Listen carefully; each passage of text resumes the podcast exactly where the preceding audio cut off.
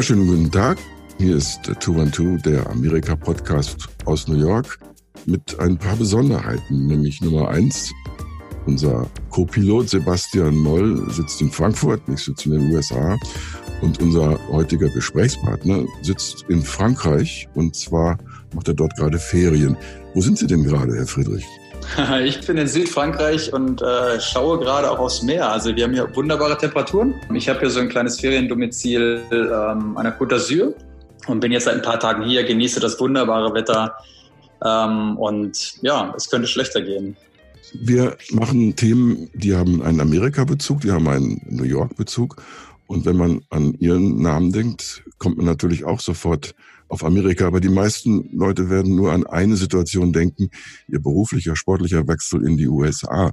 Das wäre wahrscheinlich nicht klug, sie nur mit Chicago Fire und dem kurzen Abstecher in die Major League Soccer äh, in Verbindung zu bringen. Nein, definitiv nicht. Ähm, aber es ist natürlich schon äh, ein Ereignis gewesen, das mich auch geprägt hat. Also grundsätzlich war es für mich so, auch als ich ähm, Profisportler noch in Deutschland war, ich hatte immer irgendwie den Wunsch beziehungsweise auch das Verlangen, meine Zeit lang in Amerika zu leben. Ich bin, seitdem ich eigentlich Kind gewesen bin, bin ich ein großer Amerika-Fan gewesen, wollte eigentlich schon immer mal äh, eine Zeit lang in Amerika leben und das hat sich natürlich dann am Ende meiner Karriere durch den Fußball eben hervorragend angeboten. Ich hatte mich hier ähm, in, in der Zeit VfL Wolfsburg nach der WM 2010 in Südafrika hatte ich mich schwer verletzt am Rücken. Für mich stellte sich dann auch die Frage, wie es für mich weitergeht, ob ich äh, nochmal in Deutschland oder Europa angreifen sollte oder ob ich wirklich das Abenteuer mal angehen sollte, nach Amerika zu gehen. Und da habe ich mich dann eben für diesen Weg entschieden und ich muss sagen, es war eine super Entscheidung. Ich habe äh, eine ganz, ganz tolle Zeit gehabt in Chicago und auch eine Menge gelernt über, über das Land und die Leute und ähm, würde es jederzeit wieder so machen. Sebastian, Schönen guten Tag übrigens. Ja, hallo. Ja, hallo. Da fällt ähm, einem natürlich gleich dazu ein, bevor wir ein, Stückchen zurückspulen. Sie haben ja eine lange Karriere davor gehabt und eine sehr erfolgreiche. Mhm. Aber die MLS hat ja, was europäische Spitzenspieler angeht, so ein bisschen den Ruf, dass man nach der in Anführungsstrichen richtigen Karriere nochmal nach Amerika äh, geht, um das so ein bisschen auslaufen zu lassen, ein bisschen Spaß zu haben und noch Geld zu verdienen. Wie war das bei Ihnen? Sind Sie nach Chicago gekommen, um wirklich mit der Mannschaft anzugreifen und zu gewinnen oder wie war da Ihre Einstellung? Also wer mich persönlich kennt, der weiß, dass ich äh, immer nur die Intention habe, äh, das beste Ergebnis zu erzielen und äh, natürlich hat die MLS äh, gerade in den letzten Jahren auch den Ruf gehabt, eben europäische Spitzenspieler, die so ein bisschen fortgeschrittenes Alter haben, nochmal zu locken, um eben auch der MLS auch eine Attraktion zu bieten. Das muss man auch ganz klar sagen. Das war bei mir aber nicht der Fall. Also ich bin rüber, hatte ein ganz klares Ziel. Chicago Fire war zu der Zeit ähm, ja, nicht sehr erfolgreich, muss ich sagen. Sie haben es jetzt nicht wirklich geschafft, in den letzten Jahren die Playoffs zu erreichen. Und in dem Jahr, wo ich dann dort war, haben wir es direkt in die Playoffs geschafft. Also es war nicht nur so, dass ich, dass ich Spieler dort war. Also mein Trainer war Frank Klopas, das ist ein, ein Grieche. Ähm, er hat mich ähm, auch immer sehr in die gesamte Arbeit eben mit einbezogen, wollte meine Meinung eben auch, beziehungsweise meine, meine Erfahrungen und ähm, wir haben es halt geschafft, in dieser einen Saison ähm, direkt die Playerspitze anzugreifen. Und äh, es war halt ein unglaublich tolles Gefühl. Ich wollte mich auch auf jeden Fall dagegen wehren, dass ich äh, nach Amerika gehe, um Geld zu verdienen, beziehungsweise einfach nur ein bisschen äh, den Lifestyle zu genießen. Natürlich habe ich das auch getan. Also das muss man auch ganz klar sagen. Das Leben in Chicago ist äh, bis auf die Wintermonate vielleicht, das muss ich zugeben, ähm, wirklich unfassbar toll. Aber für mich stand ganz klar auf der Agenda, ähm, anzugreifen und möglichst erfolgreich mit der Mannschaft zu sein. Und ähm, das haben wir dann auch äh, in dem Jahr geschafft. Und danach habe ich mich leider wieder am Rücken äh, verletzt, hatte wieder einen Bandscheibenvorfall und musste dann meine Karriere äh, leider beenden. Sie kennen ja jetzt Amerika auch ein bisschen. Vergleichen Sie doch mal Chicago mit anderen amerikanischen Großstädten und vielleicht auch mit anderen Großstädten auf der Welt, die Sie auch kennen. Also was Chicago natürlich einzigartig macht, ist der, ist der Lake Michigan. Das muss man ganz klar sagen. Gerade wenn man mit dem Flugzeug äh, einfliegt, sieht man von oben ähm, ja diesen unglaublich großen See, äh, der eine Top-Qualität hat und äh, auch eine wunderbare Farbe. Und direkt nebenan ist Downtown, stehen High-Rises. Und das ist schon wirklich eine ganz, ganz spezielle Situation, die jetzt ähm, Chicago unterscheidet. Ich finde allgemein die Freundlichkeit der Menschen auch beeindruckend. Also ich habe es eigentlich nie erlebt, dass, dass Menschen unfreundlich waren. Es ist eine sehr internationale Stadt mit äh, hervorragender Gastronomie. Und natürlich ist es auch eine Sportstadt. Also Chicago Bulls, Chicago Bears, Chicago Cubs, äh, Chicago White Sox. Also das sind alles Teams, die auf Top-Level ähm, mitspielen in ihren unterschiedlichen Sportarten. Und mich hat es eigentlich wirklich fasziniert, eben auch wegen dieser Sportarten. Ich hatte damals zu meinem Berater gesagt, dass ich mir vorstellen könnte, ähm, für LA zu spielen, New York. Und das waren eigentlich so meine beiden Vorschläge. Da hat mein Berater gesagt, ja, was mit Chicago ist. So, Chicago habe ich noch nie wirklich was von gehört, beziehungsweise war ich noch nie. Ähm, ja, Chicago möchte dich unbedingt, lass es doch mal hinfliegen. Sind wir hingeflogen. Als ich in die Stadt reingefahren bin, es war zu einer Abendstunde und man fährt auf diese unfassbar tolle Skyline zu, wunderschön hell beleuchtet. Da hat es mich schon das erste Mal so ein bisschen gepackt. Dann habe ich an dem Abend direkt den damaligen Coach Frank Repars getroffen und, äh, und auch den General Manager. Und ja, die beiden haben mich dann natürlich noch in, in den Hancock Tower genommen, also in der 101. Etage, einmal komplett mit Blick über Chicago. Und da war es eigentlich schon für mich relativ klar, dass ich total Bock auf diese Stadt habe. Und so war es übrigens damals in Berlin auch. Ich habe mich für Berlin entschieden, weil der erste Eindruck der Stadt, ich komme aus Bad Oeynhausen, aus einer kleinen Stadt, hat mich total beeindruckt und äh, da habe ich richtig Lust bekommen. Und so war es in Chicago eben genauso. Und ich habe diese, diese Entscheidung nie bereut. Wir haben ein tolles Jahr sportlich gehabt, aber auch darüber hinaus, das Leben in Chicago ist wirklich äh, echt beeindruckend. Und ich muss sagen, Chicago gehört für mich schon mit zu den, zu den tollsten Städten in Amerika. Mhm.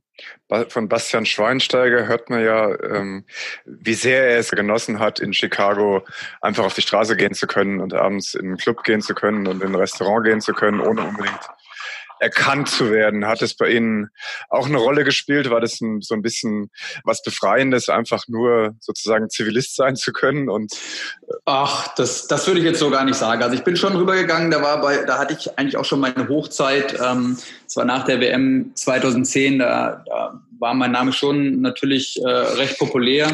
Ich bin dann 2012, glaube ich, rübergegangen. Das heißt, es war alles noch sehr frisch, aber das war für mich, das hat überhaupt keine Rolle gespielt. Wobei eine ganz nette Anekdote, ich weiß nicht, äh, ob Sie das auch äh, gelesen oder mitbekommen haben. Da war, da war Basti Schweinsteiger mit äh, seinem Team Chicago Fire irgendwo am Flughafen und dann wollte eine, eine junge Frau, glaube ich, wollte ein Foto von der Mannschaft haben und hat ausgerechnet Basti Schweinsteiger gefragt, ob er das Foto nehmen könnte von ihr und der Mannschaft. Ich weiß, das war total witzig. Also da sieht man schon mal, dass Fußball jetzt natürlich nicht den, den, den größten Stellenwert hat, gerade im, im, Männer, im Männerbereich.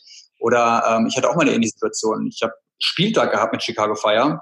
Bin ins Stadion gekommen und wollte in den Kabinentrakt und da haben die mich nach meinem Ausweis gefragt. Äh, Entschuldigung, ich bin Spieler hier. Ja, ja, nee, wir wollen den Ausweis sehen.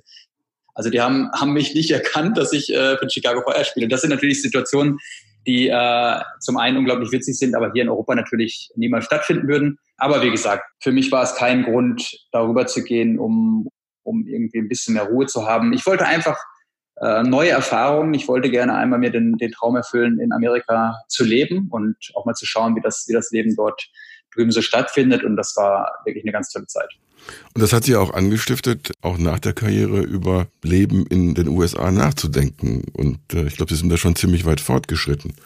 Ja, das stimmt. Äh, ich bin hin und her gerissen, muss ich sagen. Ähm, auf der einen Seite gefällt mir ähm, das Leben drüben sehr, sehr gut. Auf der anderen Seite habe ich natürlich den Großteil meines Lebens hier in Deutschland, in Europa verbracht, habe hier natürlich auch äh, meine, mein, ja, alles das, was, was mein Leben angeht. Ich habe meine Wurzeln hier und deswegen muss ich das schon gut überlegen, ob ich den Schritt mal wagen werde, komplett rüber zu gehen, weil hängen halt schon relativ viele Dinge mit dran. Also sei es Investment, sei es die, die steuerlichen Geschichten und das, das sollte wirklich sehr, sehr gut überlegt sein. Aber ich kann mir das durchaus vorstellen. Und äh, mittlerweile bin ich, äh, bin ich an der Westküste. Ich habe äh, hab mich in, in Los Angeles niedergelassen, verbringe dort derzeit circa vier Monate im Jahr. Und ähm, auch diese Stadt habe ich sehr lieben gelernt. Aber wie gesagt, die Entscheidung ist jetzt noch nicht gefallen und im Moment pendel ich so zwischen, zwischen Amerika und Deutschland. Was war der Grund für die Entscheidung, Los Angeles äh, anzugehen? Also eigentlich der Winter. Ähm, ich muss ganz ehrlich sagen, der Winter in Chicago ist brutal und ähm, mir gefällt Berlin auch sehr gut, genauso Südfrankreich, wo ich jetzt gerade aktuell bin. Allerdings sind das, ähm, also Südfrankreich, aber auch Berlin, sind es keine Orte, die oder an denen ich gerne im Winter dort sein möchte. Und äh, der Winter in Berlin ist manchmal schon ziemlich ziemlich hart. Nicht nur, dass es sehr dunkel und grau ist, aber auch die Menschen sind allgemein ähm, ja jetzt nicht unbedingt ähm, freundlich. Freundlich würde ich mal sagen, ja, um es, um es wirklich äh, offen und ehrlich zu sagen. Und Chicago im Winter war für mich auch keine Option. Ich habe äh, einen Teamkollegen gehabt in, in Chicago, Gerne Palladini ist auch immer noch ein sehr, sehr guter Freund von mir, der ursprünglich aus Los Angeles kommt.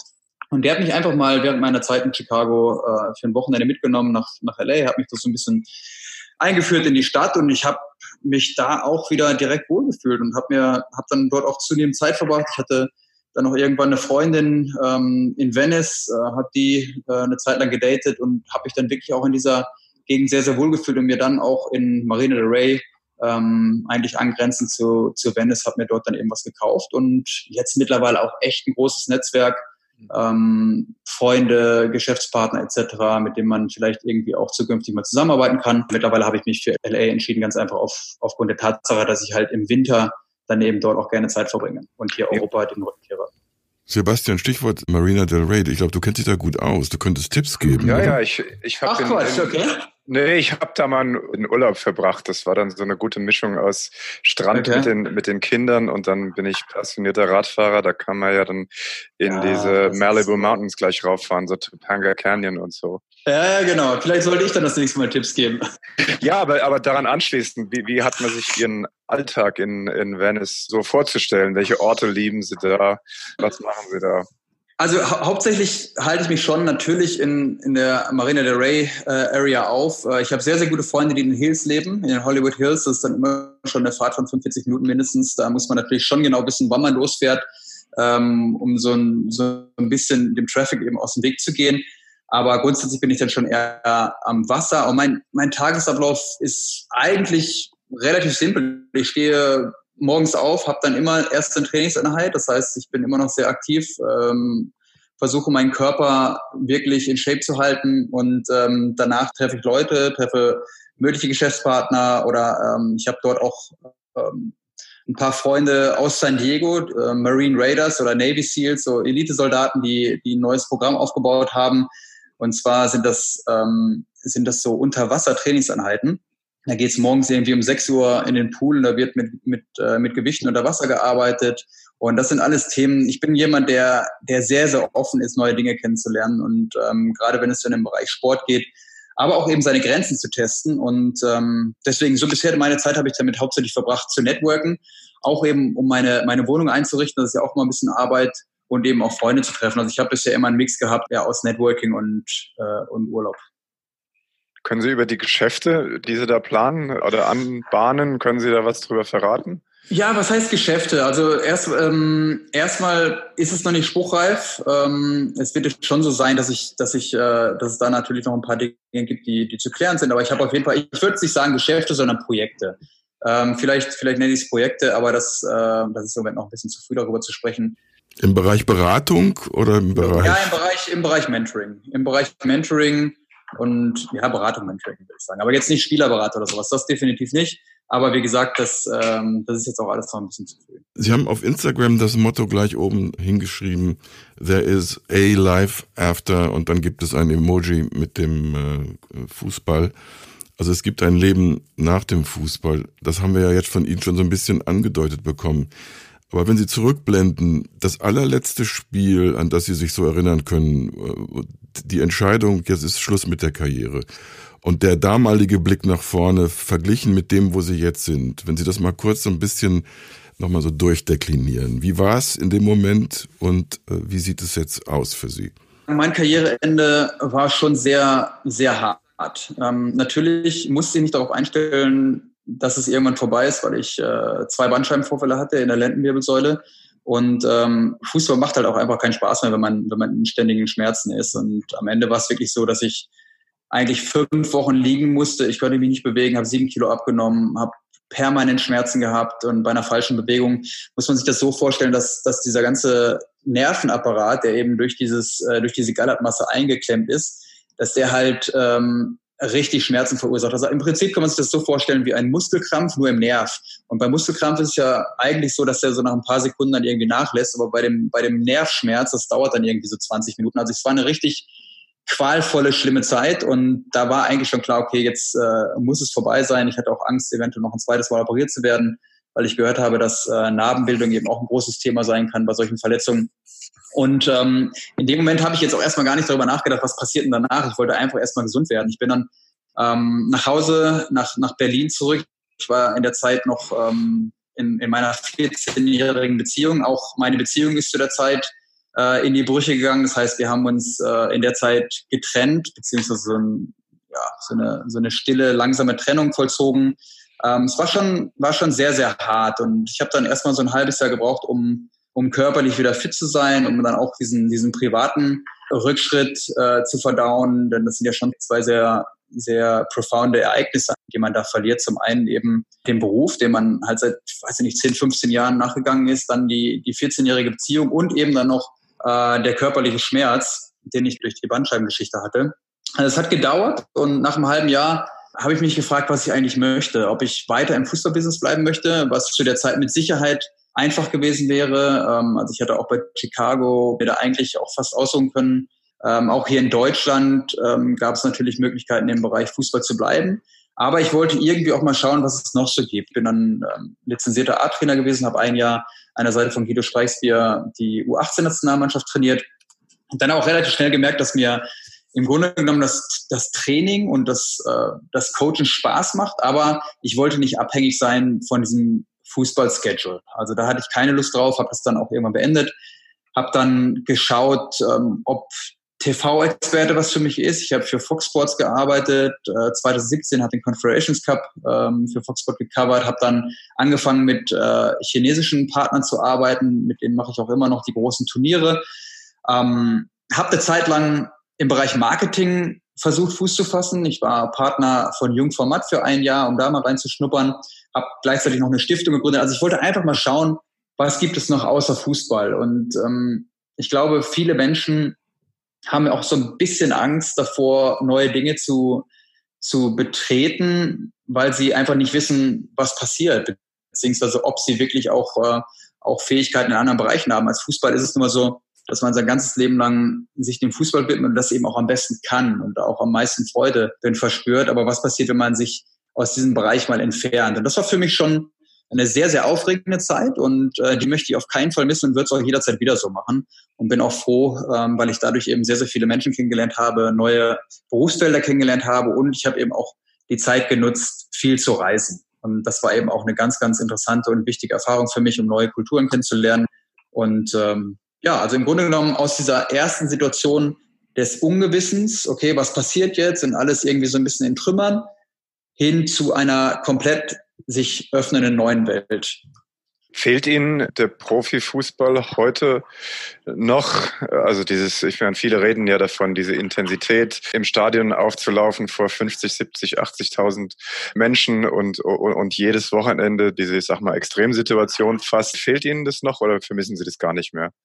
Also ich sag mal so, wenn mich der Bundestrainer fragen würde, ob ich bei der WM spiele, beziehungsweise wenn das Pokalfinale stattfindet in Berlin, da würde ich sofort mitspielen, hätte total Lust, aber ich hätte keine Lust mehr auf diesen, auf diesen Alltag. Und äh, im Grunde genommen vermisse ich es nicht wirklich. Das Einzige, was ich schon vermisse so am Fußball, und das sagen eigentlich alle ehemaligen äh, Kollegen von mir, ist einmal dieser, dieser Team Spirit, dieser, dieser Kabinen Spirit, der, der halt entsteht im Laufe der Zeit und auch der Wettbewerb. Und ähm, aber Fußball an sich gar nicht so. Also in Deutschland spiele ich eigentlich überhaupt keinen Fußball, nur wenn ich in Amerika bin. Da habe ich eine unglaublich tolle, tolle Fußballgruppe. Zweimal die Woche spielen wir da Fußball. In Deutschland halt gar nicht. Und der Wettbewerb, der mir so ein bisschen fehlt, den mache ich eben durch andere Sportarten. Ich habe angefangen zu boxen, bin da auch ziemlich intensiv mit bei und ähm, habe da dieses Gefühl eben auch, äh, auch so ein bisschen Nervenkitzel zu haben, weil im Grunde genommen Boxen, wenn man sich da nicht gut vorbereitet und dann in, in Sparringskämpfe geht, dann tut das eben auch mal richtig weh. Und das, das habe ich dadurch eben ausgeglichen. Aber Fußball selber, wie gesagt, nur in Amerika. Würden Sie sagen, dass Sie in ein Loch gefallen sind, unmittelbar nach dem letzten Spiel, weil es ja, weil es ja eben auch so plötzlich kam? Oder ist es übertrieben? Nein, also nicht wegen, nicht wegen dem, dem Fußball oder wegen dem Karriereende. Ich bin eher in so eine schwere Phase gekommen, weil ich halt in unglaublicher, in unglaublichen Schmerzen lag. Das muss man ganz ehrlich sagen, aufgrund meiner Bandscheibe. Jeder, der einen Bandscheibenvorfall schon mal hatte, und einen schweren Bandscheibenvorfall, der weiß, wovon ich spreche. Und natürlich aufgrund der, der privaten Situation mit meiner Ex-Freundin Lynn damals, mit der ich 14 Jahre zusammen war. Das war eigentlich so das Schwierigste zu der Zeit. Aber nicht, weil ich jetzt äh, aufgehört habe, Fußball zu spielen. Das war sogar ein Stück weit auch äh, Befreiung, weil wenn man, wenn man halt immer Schmerzen hat, dann, dann macht es halt auch wirklich keinen Spaß mehr. Sind Sie eigentlich, wenn man Sie jetzt versucht, so ein bisschen programmatisch als Fußballer aufzudröseln, sind Sie eigentlich ein bestimmter Typ im Fußball gewesen oder immer noch? Denn Position verteidigen oder auch äh, defensives Mittelfeld ähm, ist ja eine bestimmte Aufgabe im Fußball und der Fußball hat ja diese, sagen wir mal, zumindest drei grundunterschiedlichen Typen, also die, die nach vorne drängen, die äh, hinten dicht machen und die im Tor stehen. Sind Sie der Typ, der defensiv denkende, der sich absichern wollende, der strukturiert denkende Typ? Ich habe mich, glaube ich, im Laufe der Zeit auch ein bisschen, ein bisschen verändert. Also wenn man jetzt die WM 2010 vergleicht mit der WM 2006, ähm, da hat man schon eine, eine, gewisse Typveränderung wahrgenommen. Zum einen habe ich mich dort natürlich wohler gefühlt, weil ich auf der mir besseren Position gespielt habe als Innenverteidiger. Ich bin jetzt nicht so, also ich habe irgendwie 69 Spiele für Deutschland auf der Rechtsverteidigerposition, glaube ich, gemacht und äh, die, die restlichen Spiele eben in der Innenverteidigung. Ich habe mich selber nie als, als Außenverteidiger wirklich gesehen. Ich konnte jetzt nicht wirklich den Ball flanken. Meine Stärke lag eigentlich in erster Linie darin, Gegner auszuschalten und ähm, hinten dicht zu machen und über meine Schnelligkeit eben Impulse auch mal nach vorne zu machen. Und das, ich glaube, ähm, manche Menschen haben es ja vielleicht noch im Blick, äh, gerade gegen England, als ich sozusagen im eigenen Ball, im eigenen Strafraum Wayne Rooney den Ball abgenommen habe und dann eben nach vorne äh, gedribbelt bin. Das sind so Momente, die, die mir halt liegen und auch Spaß machen. Also ich würde mich selber charakterisieren als jemand, der sehr, sehr fokussiert ist. Ähm, Fokus war immer das, was mir auch immer nachgesagt wurde von meinen Trainern, auch von, von Jürgen Löw damals. Ich war sehr diszipliniert oder bin immer noch sehr diszipliniert und habe eigentlich das umgesetzt, was der Trainer von mir verlangt hat. Und ich war jetzt nie jemand, der, der jetzt vielleicht so groß kreativ nach vorne irgendwie ein bisschen Spaß Fußball spielt. Das bin ich nie gewesen. Ich habe mich eher als, als Arbeiter gesehen, der seinen Job gemacht hat. Und ähm, ich würde auch sagen, dass ich meine besten Spiele gegen die, gegen die ganz großen Spieler oder Mannschaft gemacht habe, sei es ähm, EM, ich glaube Viertelfinale 2-8 gegen, gegen Portugal, als ich gegen Cristiano Ronaldo gespielt habe, aber auch gegen Lionel Messi 2010. Wenn ich eine Aufgabe hatte, jemanden auszuschalten, da war ich stark. Und ähm, wie gesagt, die körperlichen Voraussetzungen, gerade über die Schnelligkeit, Sprungkraft, das waren die Dinge, ähm, die mich so charakterisiert haben. Wie haben Sie die WM 2010 14 erlebt. Haben Sie das sehr bedauert, dass Sie da nicht mehr dabei waren? Hat das ein bisschen, bisschen wehgetan? Ja, was heißt wehgetan? Ich bin jetzt niemand, der in die Vergangenheit zurückblickt und sagt, was wäre, wenn. Ähm, ich glaube, ein ganz wichtiger Punkt ist, dass man sich da überhaupt keine Gedanken drum macht. Ich bin zu der Zeit auch in, in Brasilien gewesen. Ich habe da für die chinesischen äh, Kollegen gearbeitet, habe sozusagen alles hautnah miterlebt, war auch an einem, einem Mannschaftshotel, habe dann ja auch Interviews geführt mit den deutschen Spielern. Es war schon erst ein bisschen komisch, weil ich mit denen ja allen zusammengespielt habe, dann eben sozusagen als, so, als Kommentator gegenüber zu sitzen. Aber klar, natürlich habe ich auch zwischendurch mal darüber nachgedacht, was wäre, wenn. Also ich glaube schon, wenn ich gesund gewesen wäre, dass ich auch weiterhin Stammspieler gewesen wäre und dann auch heutzutage wahrscheinlich Weltmeister wäre. Aber das ist halt nicht mein Weg gewesen und das bedauere ich auch überhaupt nicht, weil ich ganz andere Erfahrungen gemacht habe in der Zeit und am Ende sehe ich mich jetzt auch nicht oder sehe meinen Wert nicht an einem gewonnenen Titel oder nicht. Ich bin mein Leben lang fast bei Hertha BSC geblieben, ähm, obwohl ich Angebote hatte von, was weiß ich, Bayern München, ich habe mit Uli, äh, mit äh, Karl-Heinz Rummenigge gesprochen, ich hatte aus dem Ausland Angebote, also ich hätte schon die Möglichkeit gehabt, eben auch zu Vereine zu gehen, wo ich Titel gewonnen hätte, aber das war überhaupt nicht ähm, die erste Priorität und ich, wollte Dinge entwickeln, ich wollte in der Mannschaft, in der ich spiele, ähm, vorangehen. Ich bin viele Jahre bei Hertha Kapitän gewesen und habe, denke ich, auch eine sehr, sehr gute Entwicklung mitgemacht bei Hertha. Und ähm, deswegen jeder muss für sich entscheiden, wo liegt die Priorität. Ich habe ja gerade schon mal versucht, so ein bisschen eine Typologie aufzuzeigen. Es gibt aber noch eine andere Typologie. Es gibt die, die Spieler, die können über alles Mögliche reden, solange es nur Fußball ist. Und dann gibt es Spieler, und das klingt bei Ihnen sehr stark durch, die sehr nachdenklich sind und die auch sich gerne Gedanken machen über das, was für eine Rolle sie spielen und wie sie gesellschaftlich eingebettet sind und was das bedeutet. Wenn Sie heute den Fußball, und das wäre so ein bisschen eine Frage zu mehr politisch ausgerichteten Fragen. Wenn Sie heute über Fußball, Profifußball in der Welt nachdenken und aus dieser Beobachterposition, dann kommen ja ein paar Stichworte und ich gebe Ihnen mal einfach ein paar und Sie können ja vielleicht mal schauen, mit welchen Sie sich am liebsten jetzt beschäftigen würden. Wir haben die Rassismusdebatte, nicht nur in Deutschland, da ist sie nun gerade auch sehr aktuell, sondern auch äh, in anderen Ländern. Wir haben die Frage der Gleichbehandlung von Frauen im, im Sport und im Fußball sehr stark durch die Amerikanerinnen hervorgebracht. Und wir haben natürlich auch Dinge, die was mit dem organisierten Teil des Fußballs zu tun haben. Stichwort Korruption und Football Leagues. Auf was achten Sie am meisten? Was, was wollen Sie besser verstehen aus dieser Perspektive, die Sie haben? Und was, äh, das ist das, was Sie jetzt zum Beispiel uns hier heute äh, zu diesen Themenfeldern sagen könnten? Also zunächst einmal, ich bin kein nachdenklicher Typ, sondern eher ein sehr interessierter Typ. Also ich habe jetzt, klar, ich habe einen Großteil damit verbracht, Fußball zu spielen, aber ich habe schon auch immer versucht, über den Tellerrand hinauszublicken und mich auch mit anderen Themen zu beschäftigen.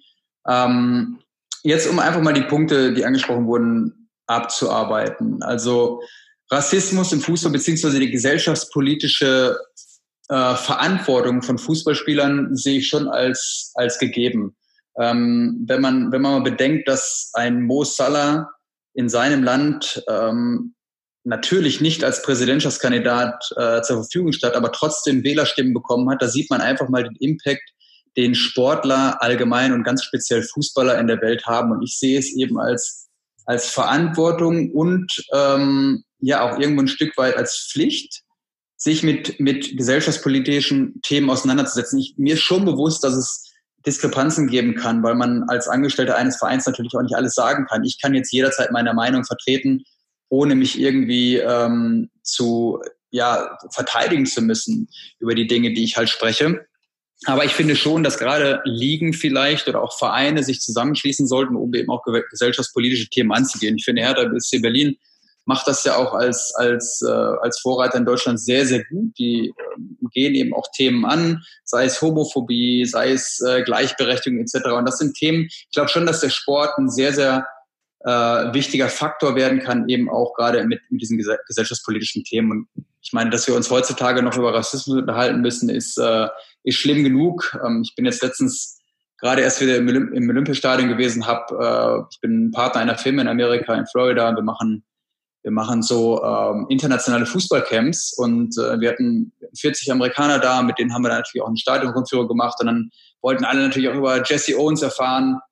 Und ich meine, Jesse Owens ist ja das beste Beispiel. 1936 bei den Olympischen Spielen hat er überlegt, ob er nach Deutschland reist, um, um dort anzutreten. Gab es ja, gab's ja die ähnlichen Situationen. Und äh, er hat es gemacht und ist sozusagen als, ja, als, als Held sozusagen, ich glaube, vier Medaillen hat er gewonnen am Ende hat sich dann sozusagen gegen, gegen das Hitler-Regime sozusagen aufgetan. Und ich finde, wir alle sind ein Stück weit dazu berufen und aufgefordert, eben die Dinge zu tun, die richtig sind, anstatt Dinge zu tun, die jeder tut. Und das ist für mich eben auch ein ganz wichtiges Feld. Äh, wir hatten eben kurz über, über Mentoring gesprochen. Äh, mich belasten diese Themen schon, ähm, wie es teilweise in der Welt zugeht. Und ich möchte meinen Teil dazu beitragen, eben auch äh, ein Stück weit Vorbildcharakter zu übernehmen und eben auch vernünftige Werte eben zu vermitteln, und ähm, ja, es ist halt schlimm genug, dass man heutzutage noch über Rassismus sprechen muss. Um das andere Thema Frauenfußball gleichberechtigt zu sprechen, ich meine, ich verbringe sehr viel Zeit in Amerika und äh, weiß natürlich dementsprechend, wie der Stellenwert der, des Frauenfußballs ist im Vergleich zum, zum Männersport. Hier in Deutschland ist es mit Sicherheit eine ganz andere Thematik. Da dreht sich alles nur um den, um den Herrenfußball. Ähm, am Ende ist immer alles eine Frage von Angebot und Nachfrage. Und in Amerika sind die Strukturen nun mal ein bisschen anders. Im, im Herrensport wird unglaublich viel Geld verdient, gerade in den, in den Big Four, äh, Baseball, Football etc. Aber ich glaube, soweit ich richtig äh, informiert bin, gibt es dort eben auch Regularien, dass äh, sozusagen gerade in den Highschools und Colleges das gleiche oder die gleichen Subventionen für Frauen- und Männersport sozusagen ähm, ja, wird per Gesetz verlangt. Das nennt sich Title IX. Ja. Mhm. Ah, okay, ja, genau. Sowas, sowas in der Art, ähm, genau, hatte ich jetzt auch im, im Kopf. Und das sind natürlich schon mal andere Voraussetzungen. Auf der anderen Seite ist Amerika natürlich ein Stück weit, oder warum der Frauenfußball in Amerika so gut ist, ist einfach, dass sie, oder beziehungsweise auch, äh, ähm, warum er so, äh, ja, wie, wie nennt man das, warum, warum die Menschen sich für den Frauenfußball so äh, interessieren, ist natürlich auch der Erfolg. In Amerika geht es natürlich in erster Linie darum, zu gewinnen. Und Amerika ist ein Land, das immer gewinnen möchte. Der zweite Platz ist der erste Verlierer. Und der Frauenfußball ist nun mal äh, dominierend. Ich glaube, die erste Fußball-Weltmeisterschaft 1991, äh, ich meine, sie hat in China stattgefunden, haben die Amerikaner auch direkt gewonnen.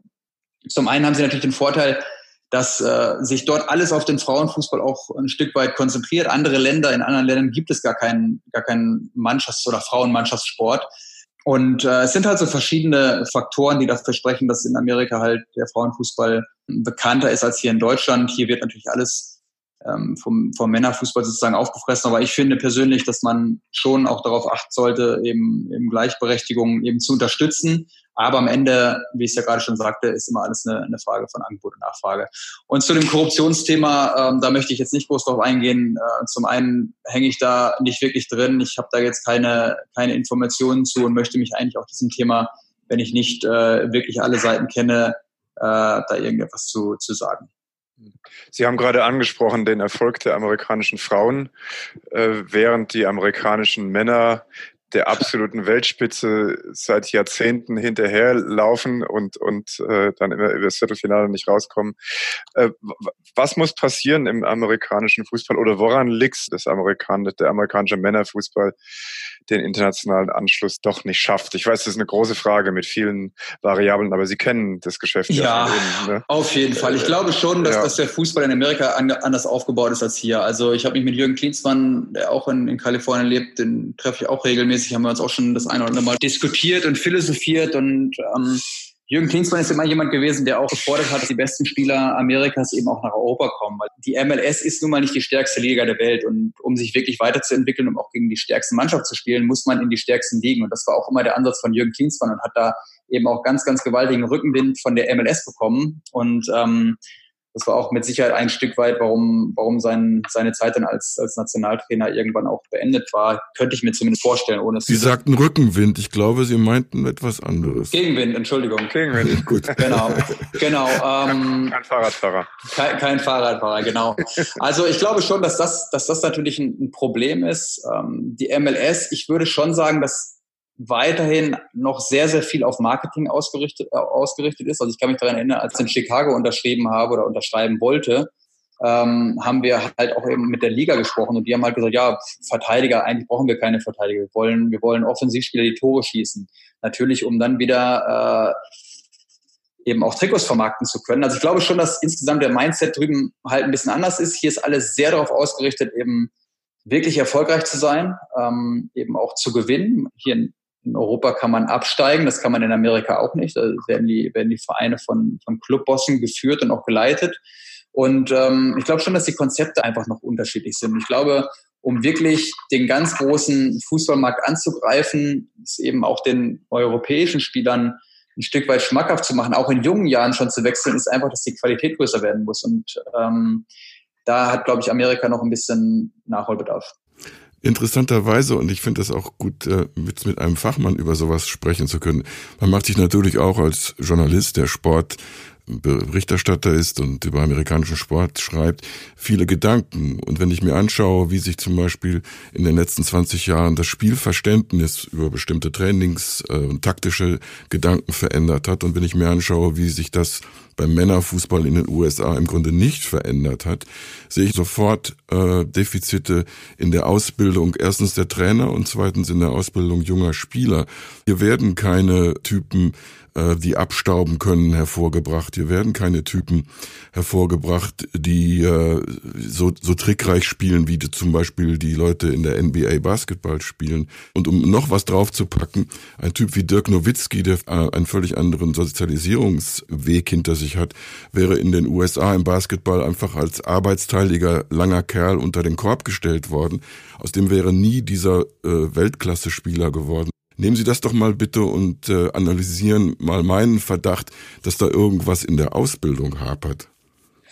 Ja, man, man muss immer schauen. Also wenn man jetzt gerade mal in Amerika sieht, ähm, alles dreht sich halt um die großen Sportarten und die besten, die besten Sportler werden, werden schon eben für, für die Top-Sportarten Art, äh, Top-Sportart eben auch äh, rekrutiert und äh, die schnellsten und stärksten Spieler gehen in, Basketball oder gehen in Football, weil man da am Ende eben auch am meisten verdienen kann. Das heißt eben, was, was Fußball angeht, die besten Athleten oder die meisten besten Athleten sind eben nicht äh, für den Fußball dann eben noch zur Verfügung oder stehen nicht zur Verfügung.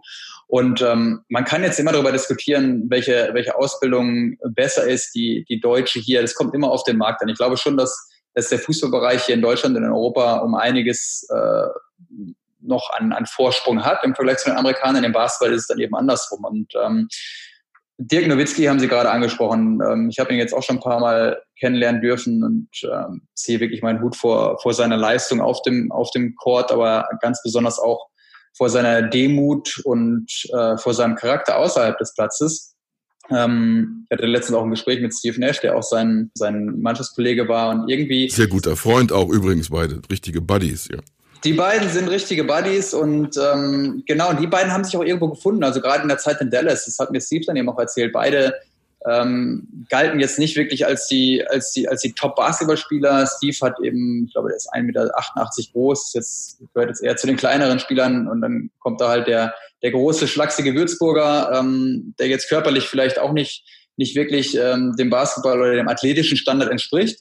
Und das finde ich halt auch so toll eben wieder, auch gerade an den beiden, an den beiden ähm, Steve und, und Dirk, dass sie trotz dieser Widerstände es eben trotzdem gepackt haben. Und ich glaube schon, man kann immer nach Ausreden suchen, das System hier ist nicht so gut, das System da ist nicht so gut, wenn man wenn man wirklich ein Ziel hat und ähm, da auch wirklich alles reinlegt und sich die Hilfe sucht äh, vor den Menschen, die einen auch weiterbringen können, dass man dann eben auch seine Ziele erreicht. Sie haben gerade nochmal das Spielniveau in der MLS angesprochen. Können Sie das ein bisschen genauer beschreiben, äh, wie das Spiel da noch anders ist als beispielsweise in der Bundesliga und wo es hinterherhinkt und dann anschließend daran, wie die Entwicklung auch ist. Also sind zum Beispiel ist zum Beispiel äh, das, das Meisterteam von Atlanta von letztem Jahr sind die schon deutlich besser als, sage ich mal, Chicago Fire zu ihrer Zeit war.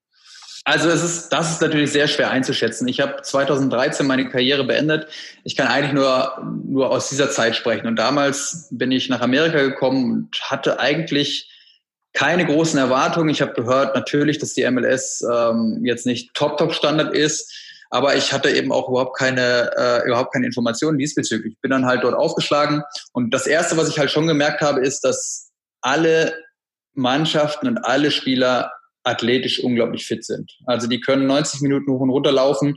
Ähm, was sie auch tun. Also teilweise fehlt mir, fehlte mir damals so ein bisschen das taktische Verständnis, eben auch mal ein Spiel ein bisschen zu verschleppen, zwischendurch einfach mal den Ball laufen zu lassen. Also ich hatte so das Gefühl, es ging immer hoch und runter und ähm, sehr, sehr athletisch. Und ich glaube, das ist auch heutzutage immer noch so, dass der Sport eben sehr athletisch betont ist. Aber dass es gerade im taktischen Bereich da schon noch ähm, einige Defizite auch heute noch gibt. Und das war bei uns damals ja auch so ich glaube, wenn man da, ähm, so haben wir es auch gemacht, eine, eine sehr, sehr gute Grundstruktur in das Spiel bringt, dass man da eben schon die Möglichkeiten eben hat oder die Möglichkeiten um einiges gesteigert hat, eben auch in die Playoffs zu kommen. Weil ähm, ich glaube schon, dass, dass, die, dass die taktische Ausbildung doch noch um einiges hinterherhängt. Und ich glaube schon, dass es besser geworden ist heutzutage, ohne es zu wissen, weil ich nicht mehr spiele. Aber das war früher zu meiner Zeit eben schon der, der bemerkenswerteste Punkt. Also absolute totale körperliche Fitness, aber auch äh, taktisch eben ja mit Nachholbedarf. Gehen Sie manchmal zur Galaxy noch ins Stadion? Schauen Sie sich das an? Ähm, ich war jetzt, ich war jetzt beim letzten Mal ähm, war ich bei Galaxy einmal und ich war einmal bei LAFC. Ich habe ähm, auch Kontakte zu LAFC, kenne dort den General Manager ähm, auch den Trainer ähm, habe ich kennengelernt, habe mir, hab mir beides mal angeschaut, habe mir beide Stadien und Gelände mal angeschaut. Ja, ist halt schon toll, wenn man, wenn man in, in einer Stadt ist und zwei Profi, Fußballmannschaften hat, dann möchte ich natürlich auch schauen, ähm, wie es eben in den jeweiligen Vereinen aussieht. Wir können vielleicht zusammen jetzt gegen Schluss unseres Gesprächs noch auf zwei Dinge zu sprechen kommen, die zeigen, dass Sie im Prinzip ja in dieser zweiten Phase des Lebens angekommen sind. Also die Karriere Fußball war sowas wie Sprungbrett, war Entwicklungsraum. Ähm, und ähm, Sie haben vorhin schon mal erwähnt, dass Sie eine Stiftung gegründet haben. Äh, sowas heißt im Prinzip ähm, gemeinnützig sein, eine Idee zu haben, ähm, Menschen zu fördern, die möglicherweise Hilfe brauchen. Äh, lassen Sie uns doch kurz mal über diese Idee äh, Sportler gründen eine Stiftung sprechen. Was hat Sie dazu gebracht, sich um solche Anliegen zu kümmern? Ja, also zunächst einmal ähm das Wissen, dass ich ein sehr privilegierter Mensch bin, dass ich gesund sein darf, dass ich äh, meinen Traumberuf realisieren konnte. Ich bin einer von ganz, ganz wenigen Deutschen, die es dann am Ende eben auch geschafft haben, in der Nationalmannschaft zu spielen. Also das ist ja schon mal ein unglaubliches Geschenk. Natürlich habe ich mir das erarbeitet, aber es ist schon auch, auch ein Geschenk. Und ich glaube, was, wie ich es ja vorhin auch schon kurz angedeutet habe, wenn man eben in so einer privilegierten Situation ist, sehe ich es als selbstverständlich an, dass man ähm, ein Stück weit auch zurückgibt. Und ich habe schon während meiner aktiven Zeit als Fußballer immer darüber nachgedacht, meine Stiftung zu gründen, wollte dann aber erst warten, bis ich meine Karriere beendet habe, um mich eben auch operativ richtig einsetzen zu können. Ob das richtig war oder nicht, das würde ich heutzutage bezweifeln. Ich glaube schon, dass man, dass ich schon hätte eher damit beginnen können. Aber ich habe es eben aus dem Grund gemacht, dass ich eben direkt von Anfang an operativ dabei sein möchte, was ich ja auch bin.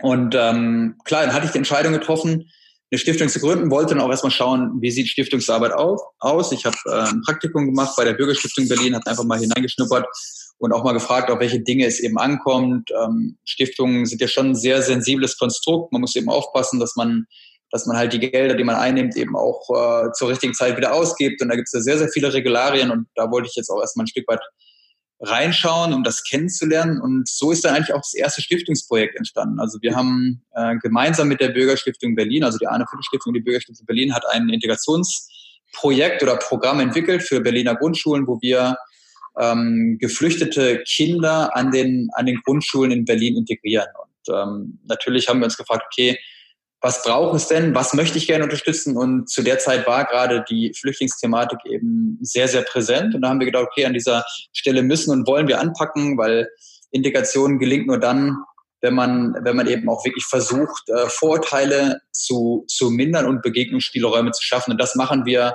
an Berliner Grundschulen. Wir haben äh, sozusagen WIF-AGs. WIF steht für Verantwortung, Integration und Freundschaft haben wir an den Berliner Grundschulen etabliert, wo eben Flüchtlingskinder aus den Willkommensklassen, also Willkommensklassen sind Klassen, wo die Flüchtlingskinder äh, zunächst einmal untergebracht sind, mit den, mit den Berliner Kindern oder, oder deutschen Kindern zusammenzubringen, um zusammen zu lernen. Das heißt, wir, wir engagieren ähm, Dozenten, externe Dozenten, die, die die Lehrer unterstützen und ähm, entwickeln Programme, an denen die, die ähm, die unterschiedlichen Kinder eben zusammenarbeiten können. So ist das erste Stiftungsprojekt der für die Stiftung entstanden und dann habe ich eben noch geschaut, was ich gerne oder wo meine, ja, wo eigentlich, ja, meine, meine Wünsche irgendwo stehen. Denn für mich ist das Gesundheitswesen ein ganz, ganz wichtiges. Ich bin eigentlich ohne ganz, ganz große Krankheiten oder Verletzungen durch, durch den Profisport gekommen und wollte eben auch dort dort ein Stück weit anpacken und habe dann äh, eine Kooperation mit dem Berliner äh, Berliner Herzzentrum abgeschlossen, wo wir wo wir Kinder im Berliner Herzzentrum unterstützen und auch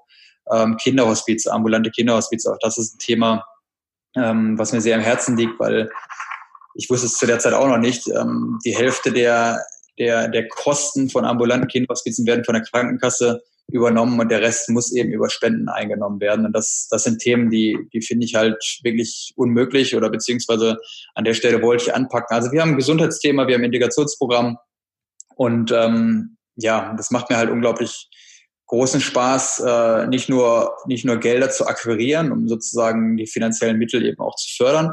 Ich möchte auch äh, Zeit mit den Betroffenen verbringen. Also ich gehe an die an die Schulen, ich äh, gehe in die AGs, ich fahre zu, äh, zur Hospizfamilie nach Hause und höre mir auch einfach mal nur an, äh, was ihnen auf dem Herzen liegt. Weil ich glaube, heutzutage Geld ist wichtig, aber das wichtigste Gut im Leben ist Zeit. Und ähm, das möchte ich eben auch immer wieder mit einstreuen, dass ich mich eben auch um die Menschen, um die ich mich kümmere, eben auch, äh, auch zeitlich ein bisschen kümmere. Sie sagten gerade akquirieren. Also Sie müssen natürlich auch darauf achten, dass Sie Geld ähm, reinholen können in die Stiftung. Wie einfach oder wie schwierig ist das? Ja, also ich habe zunächst natürlich äh, einen ordentlichen Betrag in meine eigene Stiftung gepackt ähm, als Grundstock. Ähm, habe dann aber auch gesagt, okay, das, das ist es jetzt. Also alles andere, was jetzt kommt, ähm, möchte ich eben durch, durch Spendenakquise eben auch, äh, auch reinbekommen. Und ähm, ja, es, es kommt auf die Themen an. Also gerade wenn ich, wenn ich jetzt über die Integrationsprojekte, über die äh, Integrationsprojekte spreche, da ist es schon nicht immer einfach. Ich meine, aufgrund der politischen Situation, gerade in Deutschland, ähm, gibt es natürlich auch viele Menschen, die diesem Thema eben sehr, sehr negativ behaftet sind. Ähm, da brauche ich ja jetzt nicht groß weiter darauf eingehen. Ähm, was die Gesundheitsthemen angeht, Hospizarbeit etc., da ist es dann vielleicht schon, schon ein bisschen einfacher. Aber grundlegend würde ich jetzt schon sagen, ist es immer harte Arbeit. Also zum einen gibt es natürlich viele Menschen, die sagen, ja, den Profifußball an, der hat doch genug Geld, kann ja alles alleine machen.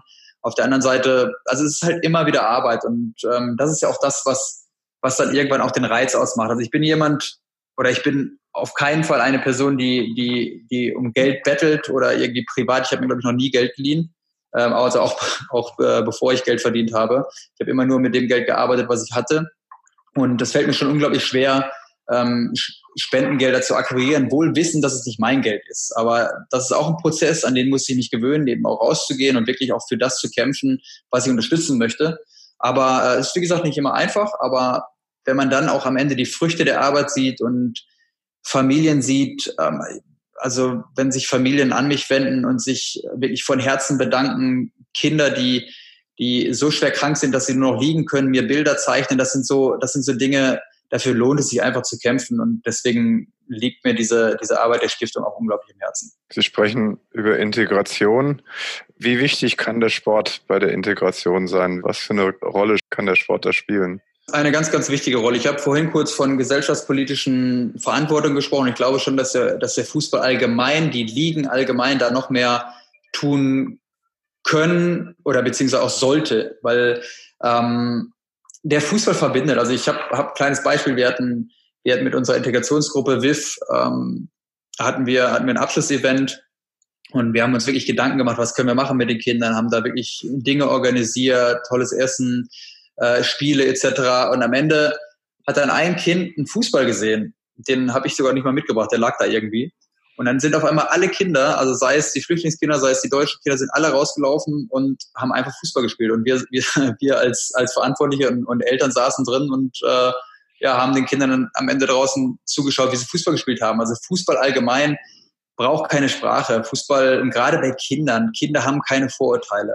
Äh, und das sind gerade die Punkte, die, die aus meiner Sicht so unglaublich wichtig sind. Gerade eben in relativ jungen Jahren den Kindern eben schon aus, aufzuzeigen, dass es, dass es, äh, wenn es um Nationalitäten gibt, dass es dort eben keine Unterschiede gibt. Und der Fußball äh, kann eine ganz, ganz große Rolle da spielen. Nun haben Sie noch etwas Neues angedacht und anentwickelt. Und Sie haben uns vorher auch schon ein bisschen davon erzählt. Äh, Stichwort Podcast, also das, was wir hier heute gemeinsam ja auch machen.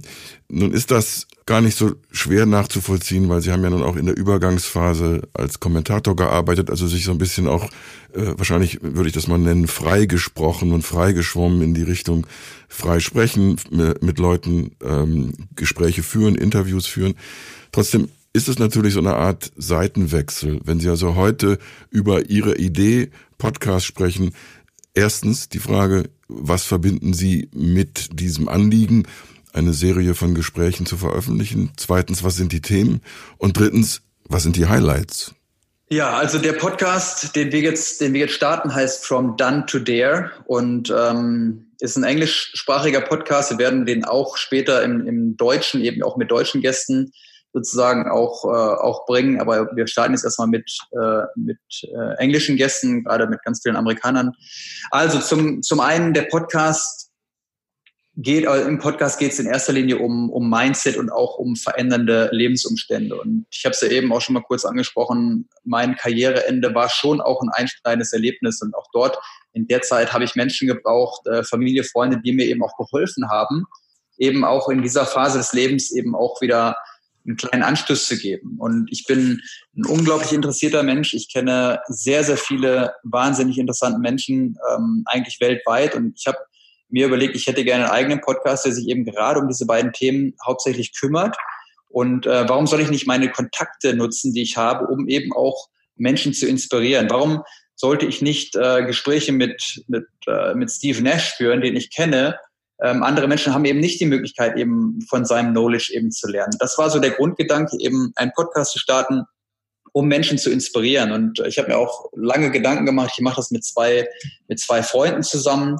Ähm, einer sitzt in Amerika und einer in Hamburg und ähm, wir haben uns lange Gedanken gemacht, auch, auch über den Titel. Okay, man ist wie, wie ein Baby. Was für, ein, was für einen Namen gibst du deinem Baby? Und From Done to Dare ist eigentlich so auch die Anspielung, okay, ich habe etwas erreicht, beziehungsweise einen Lebensabschnitt from done to dare, etwas Neues zu wagen. Und ich glaube, dass wir alle ähm, irgendwann im Leben an einen Punkt kommen, wo wir uns die Frage stellen, geht es so weiter oder wollen wir was Neues wagen? Beziehungsweise manchmal kommen Lebenssituationen, die uns dazu bringen, eben etwas Neues machen zu müssen.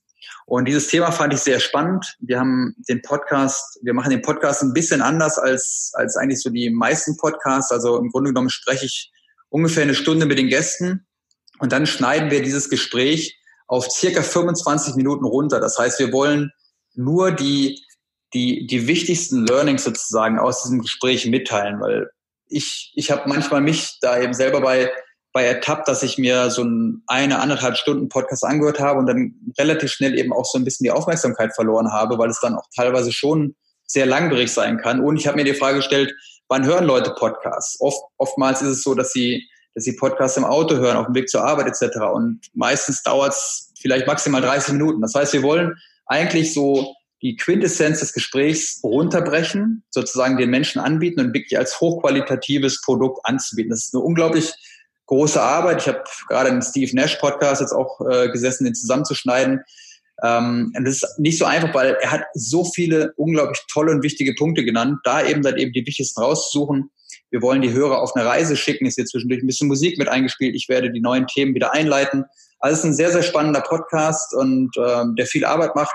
Und am Ende ist mir das Wichtigste, ich möchte gerne, ich möchte gerne Menschen damit inspirieren. Und wenn, wenn wir merken, nach 15 bis 20 Podcasts, okay, ähm, die Menschen interessiert das nicht so wirklich, dann, dann äh, ist es auch okay, weil ich mache das jetzt nicht, um, um irgendwelche monetären Gedanken da äh, zu verfolgen, sondern ich möchte gerne die Menschen, die ich kenne, die mir auch unglaublich viel Wissen sozusagen ähm, angelernt haben, möchte ich gerne nach draußen bringen und gerade diese beiden Themen eben besprechen. Wann geht's los?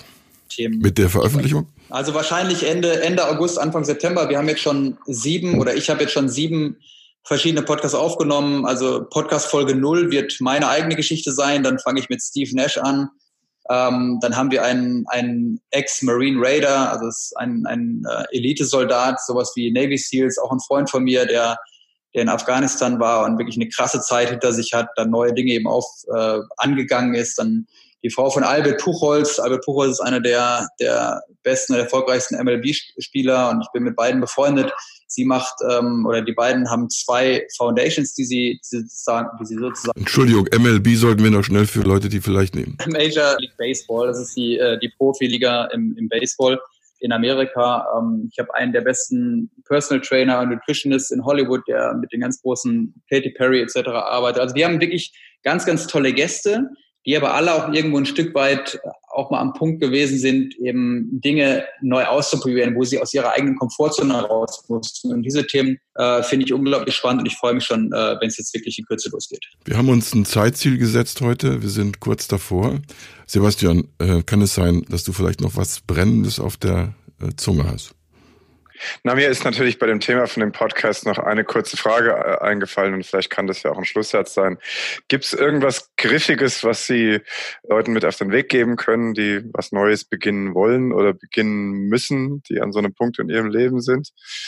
Ja, ich glaube schon, dass, dass Angst oftmals äh, ein Faktor ist, der uns zurückhält von Dinge zu, zu wagen. Ähm, auch ein Learning, das ich in Amerika gelehrt habe. Also in Deutschland ist es eher verpönt, Fehler zu machen und äh, auch nicht wirklich sexy Fehler zu machen. In Amerika ist es genau anders. Also eigentlich die Leute, die wirklich was geworden sind, mussten Fehler machen. Und im Grunde genommen, ich habe so für mich so ein, so ein so ein Sprichwort entwickelt, embrace setbacks. Also ich habe das aus meiner eigenen Situation mehrfach und wirklich mehrfach erlebt, dass ähm, wenn man mögliche Rückschritte im Leben hat, dass man die als etwas Positives ansehen soll. Genauso mit der Angst, dass man einfach Angst der Angst entgegentritt und Dinge wagt. Und das ist ja auch genau, genau äh, der, der Grund, warum wir, warum wir den Podcast auch From Done to Dare eben auch genannt haben, eben dieser Angst den, den Rücken zu kehren und einfach einfach neue Dinge auszuprobieren. Und ich habe ich hab ganz, ganz viele Beispiele aus meinem eigenen Leben, wo ich gesehen habe, okay, ich habe eigentlich ein bisschen Bedenken, jetzt hier irgendetwas Neues anzufangen. Ähm, und am Ende waren es die, waren es die wertvollsten Learnings und, und, und Erfahrungen in meinem Leben. Deswegen, wenn man, wenn man vor einer, einer Veränderung steht, erstmal es als etwas sehr, sehr Positives ansehen. Ähm, ganz, ganz wichtig ist auch die richtige Fragestellung. Das heißt, ähm, wenn, wenn man jetzt zum Beispiel Rückschritte hat oder wenn man eine Situation hat, wo es nicht so gut läuft, nicht die Frage stellen, why, warum passiert mir das? Warum ist es gerade jetzt? Warum dies? Sondern eher zu fragen, what? Also was kann ich tun, was kann ich verändern, wofür ist diese Situation da? Also die richtige Fragestellung ist ganz wichtig und dann einfach darauf losmarschieren und schauen, äh, ein gewisses Vertrauen haben, dass alles am Ende gut wird. Ganz, ganz herzlichen Dank nach Frankreich, nach Frankfurt nämlich äh, Arne Friedrich sitzt gerade an der Côte d'Azur und schaut aufs Meer und macht sich Gedanken über das Leben an sich und über seine eigenen Projekte und Pläne. Sebastian Moll, äh, wir vom äh, Podcast 212, er sitzt in Frankfurt und äh, arbeitet dort an einem Projekt, das sogar gewisse Parallelen aufweist zu dem Thema, das wir heute besprochen haben.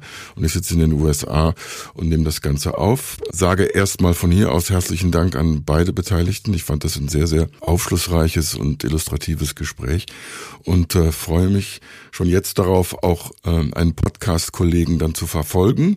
Arne Friedrich, ehemaliger Fußballnationalspieler, einer der wenigen, der die Nummer drei zum äh, Thema gemacht hat als Rückennummer. Da gibt's gar nicht so viele, also eine Ausnahmeerscheinung. Herzlichen Dank nochmal Anne Friedrich nach Frankreich und äh, Sebastian nach Frankfurt. Ich bedanke mich, es hat mir sehr viel Spaß gemacht. Ja, danke. Tschüss. Also, tschüss.